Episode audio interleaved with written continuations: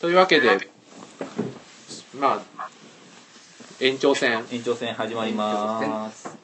延長戦とりあえずシェンロンさんの。告知からいきましょうか。告知と言いますか、えー、と一応年末からどういうことをしてたのかっていうとちょっと私は、えー、と年末にかけて、えー東京に行ってまして、まあ、なぜ行ったかっていうと、まあ、2つぐらいあって、まあ、森美術館の相田誠店に行くっていうのもあったんですけど、メインはあの大ネットレーベル祭といううん。ありましたね。ネットレーベルが、まあ、4つ5つぐらい集まってあのでかいイベントをするっていうことで、まあ、渋谷のクラブで、えー、と行われたんですけどまあ結果としてはすごい大盛況で700人ぐらい人が集まってですね。まあ若干のトラブルも含みつつもまあ成功したという感じなんですけどまあその時に僕は何をしていたかというとあの今年あ去年の出来事としてあのライフの投稿にも書いたんですけどあの豆腐ビーツくんの「えっと水星」という曲がですね。そうですね。あの今年まあ出来事としては iTunes1 位を取ると。ちなみに今年も2013年にも、えっとこの間、えっと夢の中まで」というシングルが iTunes から出ましてこれも iTunes1 位を取ったという総合で取ったということでまあぜひ皆さんも聞いてほしいということでまあちょっと挟みつつもえっ、とまあそのすえっ、と彗星のことについてずっと今年中に書きますよっていう話をしていてでそれがどんどんこう伸びていってまあ年末になったんでなんとか書かないとっていうことでもう大ネットレーベル祭が行われている会場の中で、あの、Mac を開いてこう書き上げるというこう特貫作業を行って、あれ特感だったんですか？それすごいですね。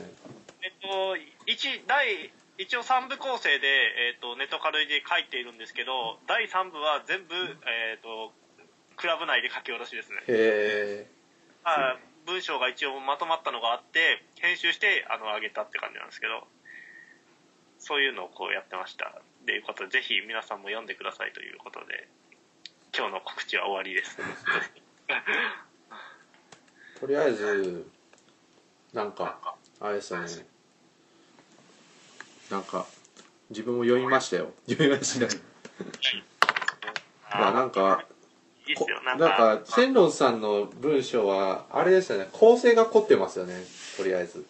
なんかね、基本的に変なんか文章なんの伝えたいことプラスだから形態も考えてるみたいな。なるほどなるほど。型となんかねなんか中身が伴っなんか両方ああ合わさってるみたいしっかりしてるんですね。なそうですね。そこを考えてる感じがありますね。いやなんか、まあ、ウェブで書くっていうのもあるんですけど、なんかね、あのーなんでしょうね、メタ的にというか、論理的な構成と、その、形態的な構成が一致した方がいいんじゃないかとか思ってしまうんですよ。どうやるんですか？そうですね。なんか、オッティマモルが絶対人形を出すみたいな、なんかそういうだから自分もそっちそういうのが好きなんですよね。文章書くとしたら。はい。自分はネトポヨのあのなんかサッカーの話あったじゃないですか、はいはい。インザーギーの話、あれ最初前半とか後半でロスタイムみたいなしてたんですね。してたんですけどなんかホタテさんにこれは ちょっとちょっとハイコンテクストすぎるよって言われて、え。ダメだって言われてあすわかりました。みたいな最後の最後は粘ったんですけどね、うん、え力を読まない。力及ばず勝てない。い。やね。サッカー。そうですね。まあでも修論終わったらサッカーについて書きたいなみたいな。あとは思ってますよね。あまあやっぱ修論行きますよね。もちろん、うん。うんまあそうですね。この頃だからそのこの前も良寛さんと話夜中話してたけどだからセイバーメトリックスとかだから情報とか統計がスポーツに与えてる影響とかを知りたいなみたいな。でまあなんか結構サッカーメトリックスっていう分野もあったりしてだからデータフットボールとかがすごいこの頃盛んに行われててで結構海外のサッカーのニュースサイトとかを見ていると普通にそういうのが一般的っていうかまああるんですよね。そのちょっと専門的なうん。感じの。だけど日本においてはなんかホンダがやれなんちゃらかんちゃらだとかなんかキャラクターみたいに遠藤の凄さみたいな。あそういう風な文脈でしかかあんま語られなくて。まあだから遠藤を語る時になんか結構走行距離は言われるんですけどちゃんどういう風に動いてるとかななかなか言われないんですよね。あうんうん。なんかすごいハブ機能としてすごいんですよね、うん。とりあえずなんか全てのそのパスの間にその遠藤がいるみたいな。ほう。そうなんですでで基本的に中央でめちゃくちゃ動いてるみたいな、うん、そういうなんかねことは書かれてるんですけどまあなかなかあんまりなんか向こうのレベルとは全然違うし。それがなんか一般に普及してるってなんかすごいなと思いますね、なんか結構人間ってその多分脳の仕組みとしてなんかいろいろ人格化して捉えた方がなんか捉えやすいのかなって思ってて。なんかだから向こうのサッカーサッカーっていうかスポーツの需要は、うん。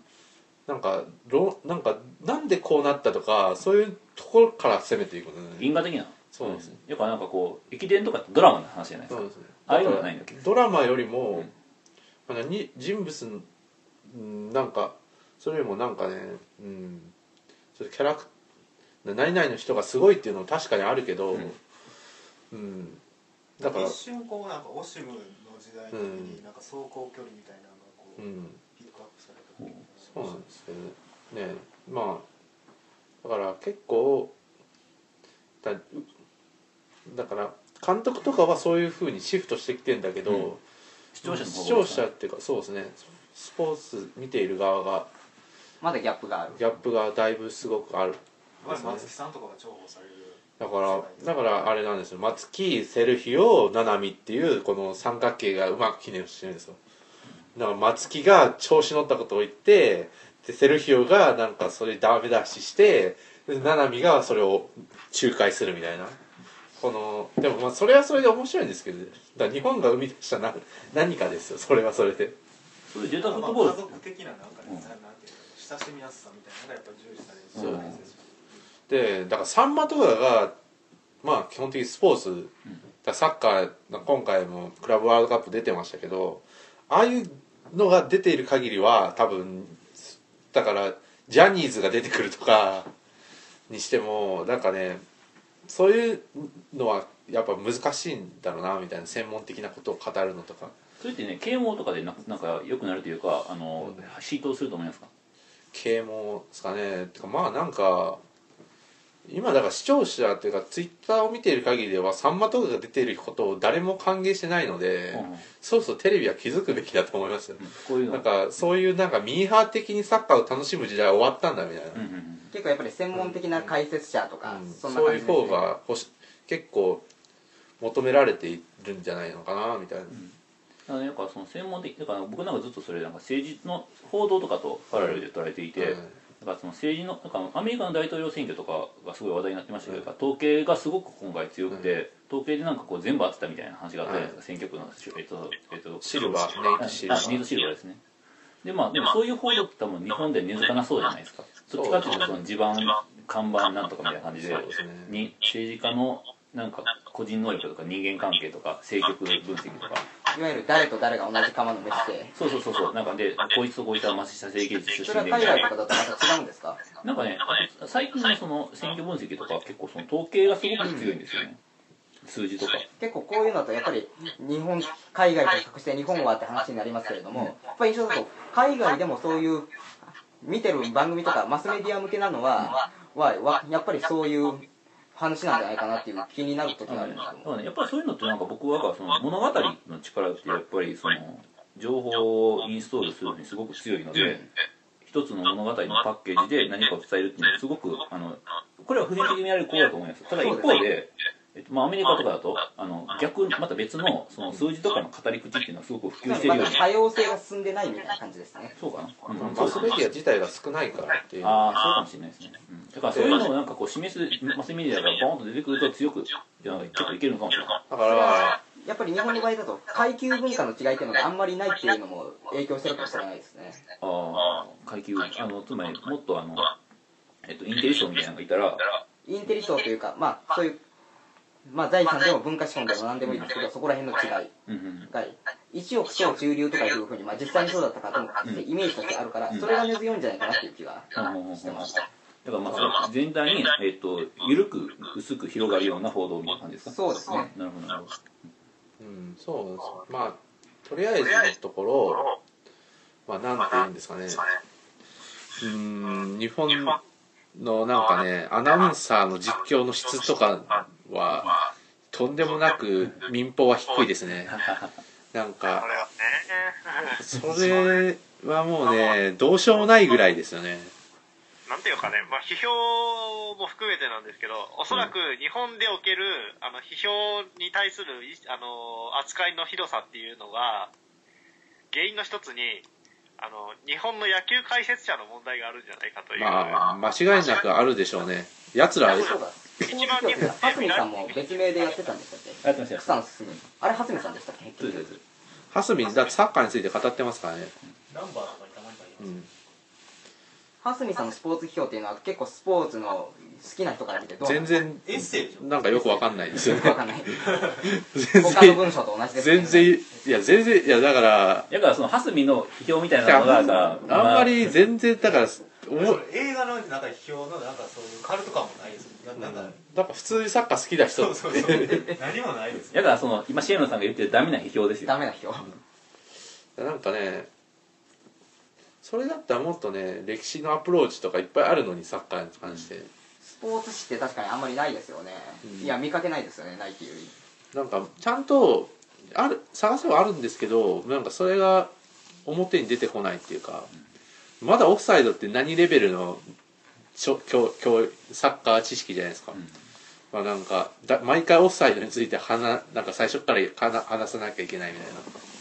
うん。とりあえずねスポーツ実況うん。かとか。でもどうなんですか？例えばその海外とかでそのデータ的なうん。その分析がまあ進んでるとしてでもこう見る側としては画面で見るわけじゃないですか。そうですね。結構この俯瞰の俯瞰っていうかまあだからスタジアム行けば分かるってことないですか？それは見る視点が一ポイントじゃないですか、やっぱあんまスタジアムとか行かへんし、そうですね。スタジアムとか行ったらまだ別うん。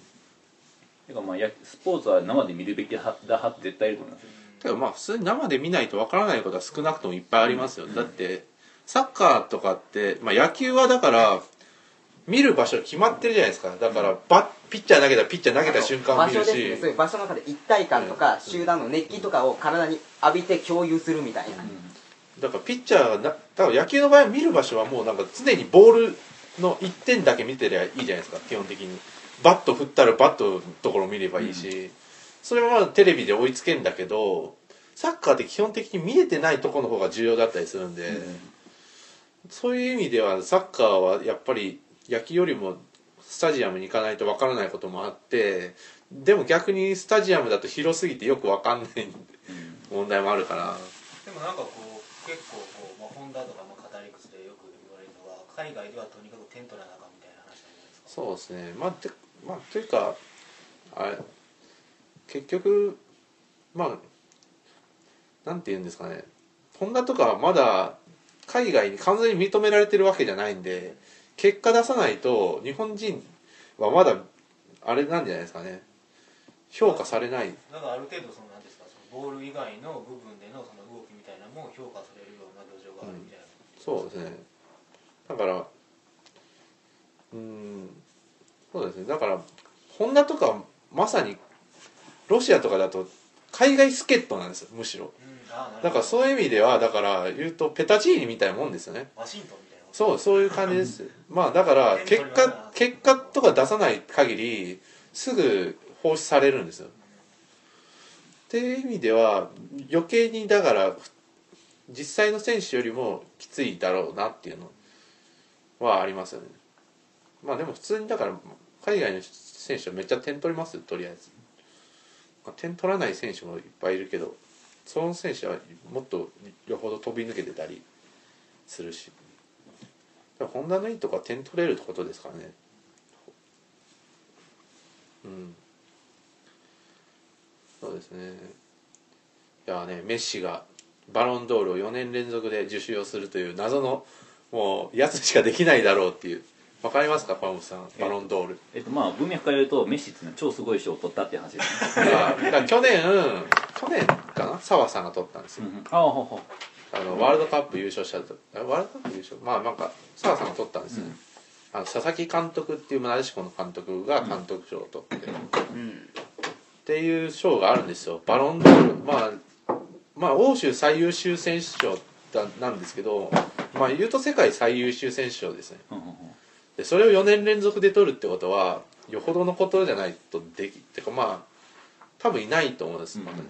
確か。メッシそうですねちょっと。やってやって。何ですかこれは？石谷さんがなんかあああああ。ドッキリで。気づくかな。メッシね。いや異常に点取ってますね。じゃあ異常ですよ。だから今なんかなんか年間90何ゴールぐらい取ってたんですよね。それ超すごいんじゃないですか？やばいですよ。てかで別に普通のねねなんか別に普通のカバーしとかってなんか20点未満ぐらいで結構評価されるぐらいのそうですよ確かスティーブン・ジェイ・グールドってちょっとストーブスの点の話を思い出したんですけど、うん。スティーブン・ジェイ・グールドっていう生物学者がいるでしょ、うん。あの人がねフルハウスっていうちょっと進化論解説とうん。野球、野球についての解説を兼ねた本でスポーツっていうのは歴史が進むとみんな技術が総総合的に上がっていくと、はい。それで防御技術が上がってだんだん点が入らない点が入らなくなる。そういう傾向があるっていうふうな話してましたね。ああまあ基本的にはまあ点は入りづらくなってるんですよ。ええ。だけど突出した人がいる。だけどスペインリーグはあまりにも上下の差が激しすぎるので2強10なんじゃみたいなう感じん。そうなんですだからその圧倒的なゴールはそういう環境の違だからいも環境の違いもあるんです。だからかもしれない。けど100%そうなんですよ。うん。だって他のだからだからスペインってもう言うと経済最悪じゃないですか。だからスポンサーが入らなくてテニス全然取れないんですよ、うん。他のチームでもその2個だけは世界でも最強のクラブでもうお金超持ってるから他のチームからこれも取りたい放題これもこれもとつながってますね、まあ、まあこれもこれもみたいな。どれどんな選手も取ってこれるんですよね。まあこれがあれですよ。でもだそれはなんかね放映権の問題だったりで今来期から改善されるみたいなんであれなんですけど。いやねすごい。いやでも圧倒的ですよメッシのうまさは。いやね。うん。見てて惚れ惚れするような感じですかやっぱり。じゃあなんかね。なんかもう麻痺してきますよね。いやもうなんかねもう。常にすごいから、うんもうなんかねうん。もういいんじゃないお前みたいな。なんかもういけるチートみたいな。じゃあ本当にチートなんですよね。やつやつがボール持ったら取れないしんなんか誰も止められないし。他の世界級の選手と比べてもうん。飛び抜けてるんですか？いやてか多分世界人類最強だと思うんですね今のところ。人類史上。最強。いやそんぐらいですよ。確実にペレとかよりも上だと思いますよ酒井三郎とかルーデルとかそこら辺ですよね。多分なんかこう歴史的じゃあクリスチャーノ・ロナウドっていうそのだからメッシのなんかメッシがいるがゆえになんかついに常に世界2番手みたいな選手がいるんですけどそいつもはそいつは多分異常なんですよ。異常なんだけどさらに異常なんですよなんて言ったらいいのかな。このなんかこの凄さを表現するの難しいですよね。ね全くタイプ、えータイプ別っていうかね。ゲームに例えるとタスみたいな感じですか？タス？TAS ああタスです。はい。もうやつだけは別格ですよね。人力チート？うん。なんか全部の能力値がマックスなんじゃないかっていうぐらいのやつですね。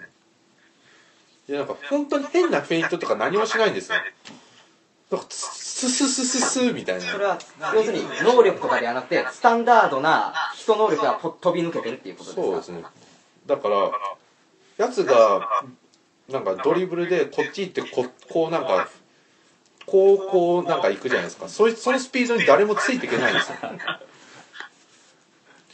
なんか本当にだからクリスチャン・ロナウドっていうのはフェイントをなんかこうなんか足とかを足技とかいっぱいしてなんかテクニックを見せつけるんですけどメッシの場合は何もしなくて普通にうまいんですよね。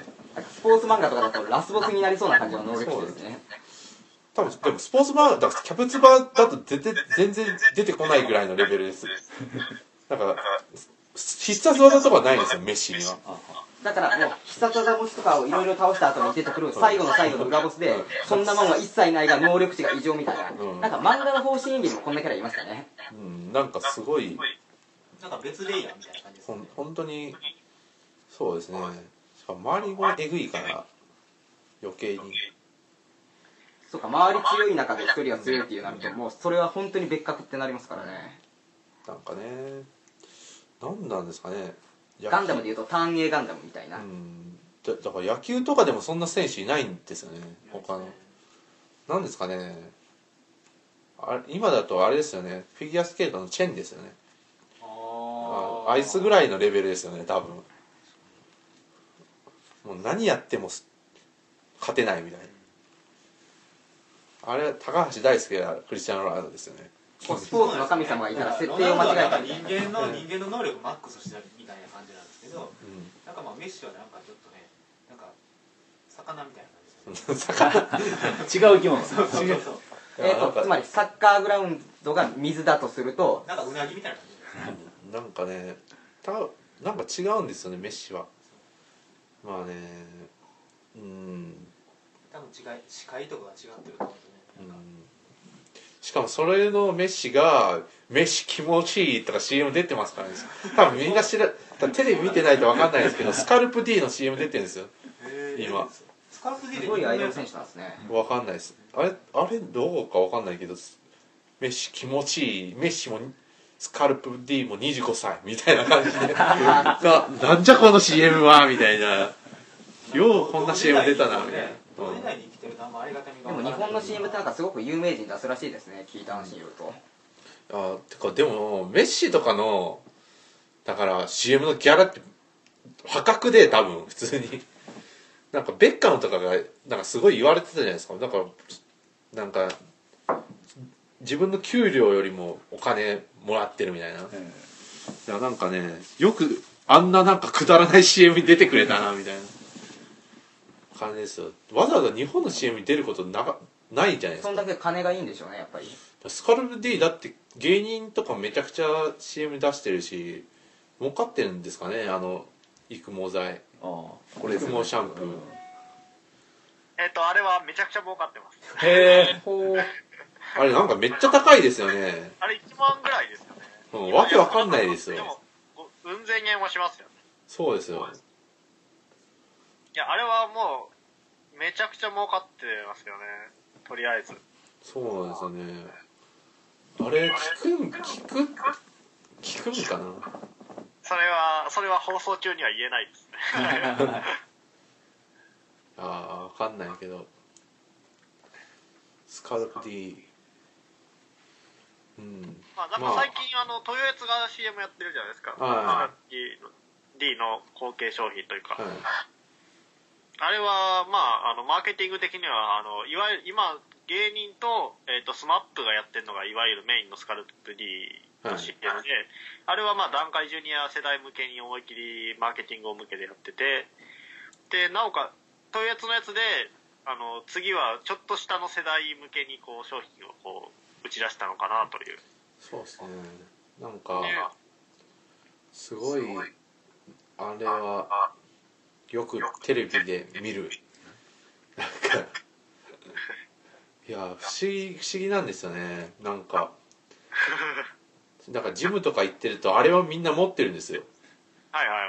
サラリーマンの人たちが。ようそんなか高いの買うなと思いながら見てるんですよね。ラックスとかでも高いなと思うのに。はいはい。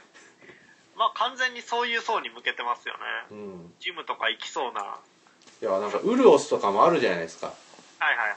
あれも2000円ぐらいするしようそんなシャンプー買うなと思いながら見てますね。いやなんか恐怖ですよ恐怖。恐怖なんですかね、いやーだいぶ後退してますよみんな。いやだからか。だからこそですよ。食い止めないといけないのか。いやーすごいなーって。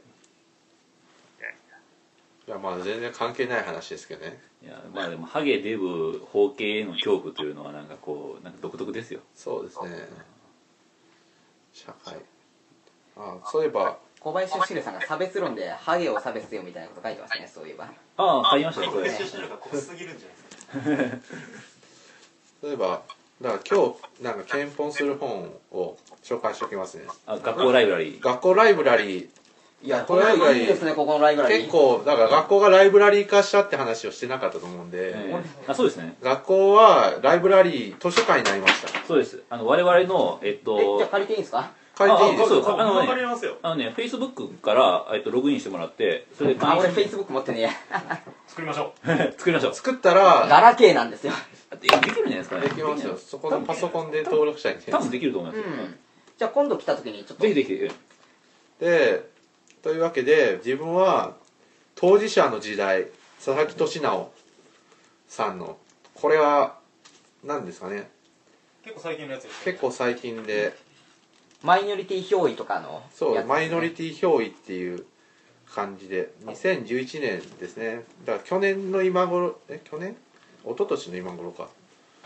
まあこれは要するにスピバクですね。っていう。うん。まあポスコロなんですね。ポスコポスコロのこれちょっと最初の方に話したんだけど、うん。一億総ポスコロかみたいなね、一億総ポスコロ化の時代のだからソーシャルメディアはポスコロ批評のよりもなんかみんなをポスもうみんながポスコロになっちゃったみたいな。もともと普遍的にこう下の人間から上の人間みたいなそういう異議申し立てがをポスコロが学問化したっていう感じですよね、うん。だからそれを改めてソーシャルメディアでみんなができるようになったみんながするようになったっていうような話、だでいいからそれを伝えるべき記者あそれをなんか伝えていた記者みたいなのもあんま意味なくなっちゃったみたいな、うんうん、話ですね。でガンダムと日本人。小沢一郎はシャア・アズナブなんだってっていうね。ル よくわかんないことですけど。種博さんは確か大人アニメの編集長でしたっけ、まああそうでしたっけ？編集編集長とかかなり編集にメインに近い人でしたね、うん。かなりベテランのアニメライターでおすすめの人です。この人の書いた日本が得た重大ゲーム機っていうのも面白い本あとゲーム誌も書いてましたね。そうですね。れと最近だとエロゲーハードコア。うん。そうですね。超エロゲーの続編でうろぶちさんのインタビューとか載ってる超エロゲーハードコアを出してますね。これはすごい面で白くて。実はねガンダムと日本人が国際政治とかとガンダムを絡めてるでしょそうですね。それと実は高坂正隆先生って皆さん知ってますかね？知ってますその人の弟子なんですよ。すへえライン的にはアニメライターで高坂正隆本人も意外だって言ってましたけども、そういうラインの人で。そうですね。あとあと何があったんだっけ？ああとはこのまあ仕事と人を考えるっていう本なんですけどこれはなんかこの前関西クラスラジオにも出ていただいた磯井さっきちょっと写さんってい真見るとかなりう高齢の方ですよね。そうですね。これは大阪の町ライブラリーっていうう、ん。かえーものをやってらっしゃる人で。でこの前ラジオに出ていただいた。まあなんかこの学校ライブラリーもそのそういう感じがありますよね。そうですね。町ライブラリーみたいな。やっぱ本を通じて人がつながるみたいな、そうですね、っていう感じでこの仕事と人の間を考えるっていう本を検本しようかなっていうでであとはそれそれはコモンウェルスは自分は読むんです。あ読んで あネグリの最新刊、はいコモンウェルス。まあ読んだら検本しますよじゃあ。だインターネットデモクラシードミニク・カルドン。これはまあ普通にいいいいいい本っていうかまあまあネット選挙だなんちゃらかんちゃらと言われているのでこれから読めばいいんじゃないかみたいな、薄暗がりの公公共性っていう話ですね薄暗がりっていうのは個室の中みたいなそういう感感じですね、まあ、ネットっていうかまあその半透明な公共性みたいな。公共性と個室って言ったらハンナ・アー。レントの「人間の条件」っていう本があったじゃないですかあありましたねあれでもなんか近代以降かなロマン派以降はは今まで人間の本来の領域は公共性の世界だったのに、うんこう文学者の一人一人の個室の世界になったみたいな議論が途中ありましたね、うんアー。レントの人間の条件にはあれは結構今の視点から読み出すとやっぱり面白いです、うんだからまあネット民主主義みたいなものを結構ねなんかいろいろこの2007年の大統領選挙の政治を語るブログ集合体の見取り図みたいななんか右翼とか左翼とか極左とかこういうなんかのをグラフ化してたりまあなんかそういうちょっとまあ面白い感じでネットの民主ちょっと実証寄りですね。うん、まあまあ実証もあ、まあ、実例とかは結構フランスの大統領選挙とかでネットはどう使われたかっていう海外のネットのなかなか面白そうな。話が書かれてて面白いですよ、うん、これとまあなんかオバマのあのオバマはどう作るかみたいなやつあるじゃないですか、あのありましたね。ララハーフ州の。あれとなんか一緒に読めばいいんじゃないかなみたいなまあ自分の修論もそれ使ってるんで修論終わったら 検討しますそっちも。オバマオバマの作り方。確か翔平さんさっき聞いたんですけどガンダムで修論でした？卒論でした？そそれは卒論です卒論ねですね。ガガンダムはねちょっと放送始まる前に盛り上がりすぎてコロンブスさんを置いてけぼりに行っちゃった。ガンダムはまあそうですね。うんまあ結局まあなんかた富野はなんかポスコロみたいなことをずっとやっていたじゃないですか。そうなんですか？なんかあーまあシオニズムとか。ううんん。っていうことでなんかどうやってわ分かり合えるかみたいなことをやってたんですよ。とりあえず自分の中の理解では。まあまあなんかそんなまああんまり思い出せないです。この頃。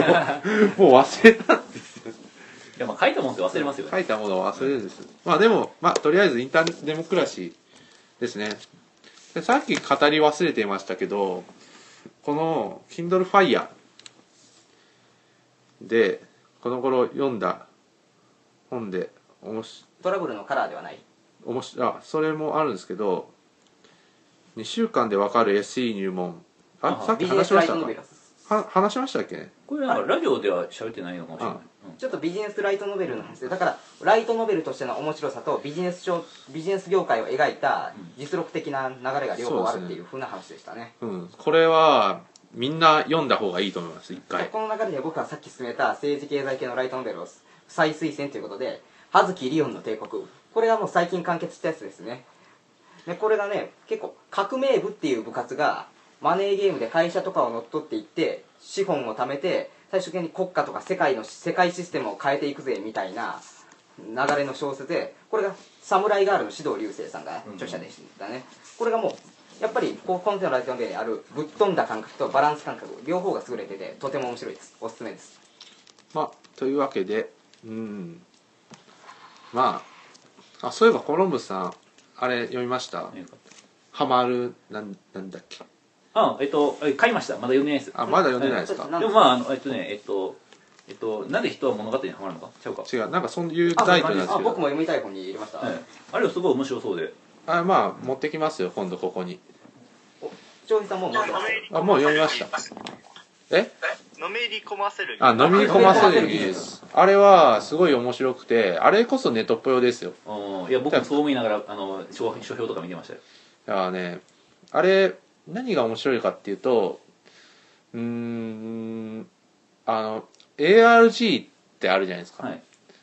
あの大か大体現実ゲームっていう、まあなんか自分の中での ARG の理解は簡単に言ったら役割の決まってない演劇なんですよね。あで役割の決まってない演劇をまあなんかだからそれの中でプレイヤーが役割を選び取っていくことでなんかうん物語を参加させるみたいな。うん。らまあ演劇をなんかもっとなんか民主化したみたいなうん。ものが自分の中で ARG の。演技する精神って山崎正和さんがあはいありましたよそんな感じの話ですかね、多分そういう話だと思うんですよ。ねだからまあなんか、まあ、ゲームでもいいし演劇でもいい。まあどっちかっていうと演劇に近いんじゃないかなっていう感じでだからだってあのネトポヨの少女編集長のあ愛読書があの人間あの劇的になるものですからね、うんそうですそうですだからそういう感じで、まあ、役割みたいのを選び取っていくゲームが ARG で、うん、まあなんかそうした物語の中に参加させる物語だから参加型の物語っていうものがうん。まあこういうふうに言われてきている中でなんかそういうものの源流に連続小説うんっていうだからディ,、えーディケンズとかそこら辺のそこら辺の話がは書いてあってだからでなんかまあ新聞小説ですね。まあどっちかというと毎日漱石とかもやってた。漱石とか。さんが結構実験実験的なことをやってましたね、それで。でなんか。ああいう新聞小説ってなんか自分とリアルタイムに流れていくじゃないですか。そうですね。でまあ週刊誌とかもそうだからジャンプとかも多分そういう流れにはあるんだけどそういうしたことでみんなを参加ってかしてる。んじゃないですよね、うんうん。物語がこうぐわーってある流れを持って進行してる中に自分も飛び込んでいく。そうですね。だから物語と挟み込んでいくみたいな物語を自分の実生活に。この続きが気になる続きが気になるってなってね、うんだからどそのなんか物語と現実こうなんか交互にあることでなんか物語と現実の境界をなんかなくしていくみたいな。そうしたものがなんか。あれ最近なんか映画でもそういう宣伝をやってたのがありましたね。だからダークナイトとかそうですダークナイダークナイトの前に AI がそうなんですけどそれが ARG なんですよ。まあそういった手法をだからなんかまあちゃんとだからいろんなそういうのは自然発生的にできることがありますね。マトリックスのエージェント・スミスのやつ。あそれも書いてあります。あります？あ面白そう。すごいちゃんとしてて。でまあメタルギアの話も書いてあって。おおメタルギアソリッド熱いですよ。とりあえずなんかあれ？東さんのことは書いてないけどオタクだ岡田敏夫あたりは書いてますね。岡田敏夫。あれ海外の人が書いて海外の人書いてるんですけど参照してましたね。まあなんか結結構。構サブカル事情全般に詳しい人が書いたんですね。そうですね。日本結構なんか押されてましたよ。そうですね。日本はやっぱりうん。オタクの国みたいなのに、クリエイターにはやっぱりギーグっていうんですかね、ピークですね。そういう人が多いんでやっぱり日本はうん。注目されたりしてます。そうですね。なんかコミケの話もあったようななかったようなまあなんかそっと振られてやっぱり飲み込ませる技術山形レッシングも弘触れてましたね。あレッシングもありました。リフリリミックスリミックスですね。リミックスとかそこら辺。いやフリーカルチャーですねあ。最初に触れたのは。あフリーカな。んかじゃあレッシングも触れられてるんですよ。あ触れられてるその中中でで。中でいやすごいなんかこれ0年代批評だから0年代っていうか10年代みたいな、いわゆる。だからまあ0年代を終え10年代て、は終えてみたいな。結構だからネトポヨですね本当に、いやネットプレはすごいですよ本当に、うん、ネトトポヨポヨというのがここにないですね。電子書籍なんで電子書籍皆さんネットプレでググって買ってください。ネトポヨね。ネトポヨの名刺あれ？そういえば斎藤さんそうだあネットプレの販売をなんかこうここでできるんじゃないかみたいな話があったんですよね。うん、まあなんか後でメールしときます。メールしときますあまあなんか、まあ、それはまあ置いといて、まあまあ、まあね僕は憲本とかはないんですけどもとりあえず持ってきた本で紹介したのがロード男性にっていう作家がねこの人はとても文章が甘くてこの人の書いた「ペガーナの神々」っていうのをラブクラフトが読んで影響を受けてクトゥルーが生まれたっていう。へそういう源流の近代ファンタジーの源流の一人です。トールキンとかが並ぶ。これがねしかもこの人リアル男爵なんですよね。ああバロンですか？バロン貴族なんですよ。でリアル男爵で軍務とかで海外旅行しに行ってこうホラ話みたいな体裁で幻想文学の話を書くんですよ。それがねうんものすごく真に迫る文章でもうこれもやっぱり世界に一気に浸るみたいな感じでうん。とても面白いです。今日も来た短編集の妖精族の娘ですね。翻訳は荒俣宏さん。あ男性にの紹介者ですね。だから物語をどう構成するかって話もあってなんかほとんどデータベース結構なんか消費とかそういう技系法書的にも使えそうですね。飲み込ませる技術の中でもそういうのが触れててすごいあれですよ。うん面白かったですね。いや山形さんのおすすめする本は、ま、間違いないですね。間違いないです。間違いない。ですうん翻訳する本紹介する本全部あたり、うんただあの人は厳しい人なんで結構けなした本の中に結構面白い本があったりするのがね。あそうですか。うん。うん。厳しい人なんでどうしても、うん。まあね。でもまあようすごいですよね。すごいですよねみたいな。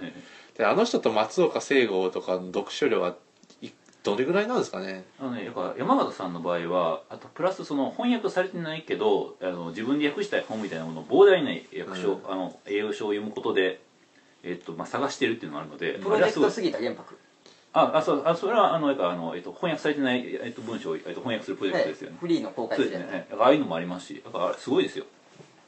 本当に。あと他に読書がすごいと言ったら今言った荒俣宏さんとかね。ああまあ荒松剛さんもそうですね。高山宏うん。ダブル宏で。そうですそうです。あの辺のやっぱそのいわゆるその博覧教育系のね、えっと博覧狂気系の評価は本当にねもう見たらもう自然と面白そうだなっていうのが増えますから。そうです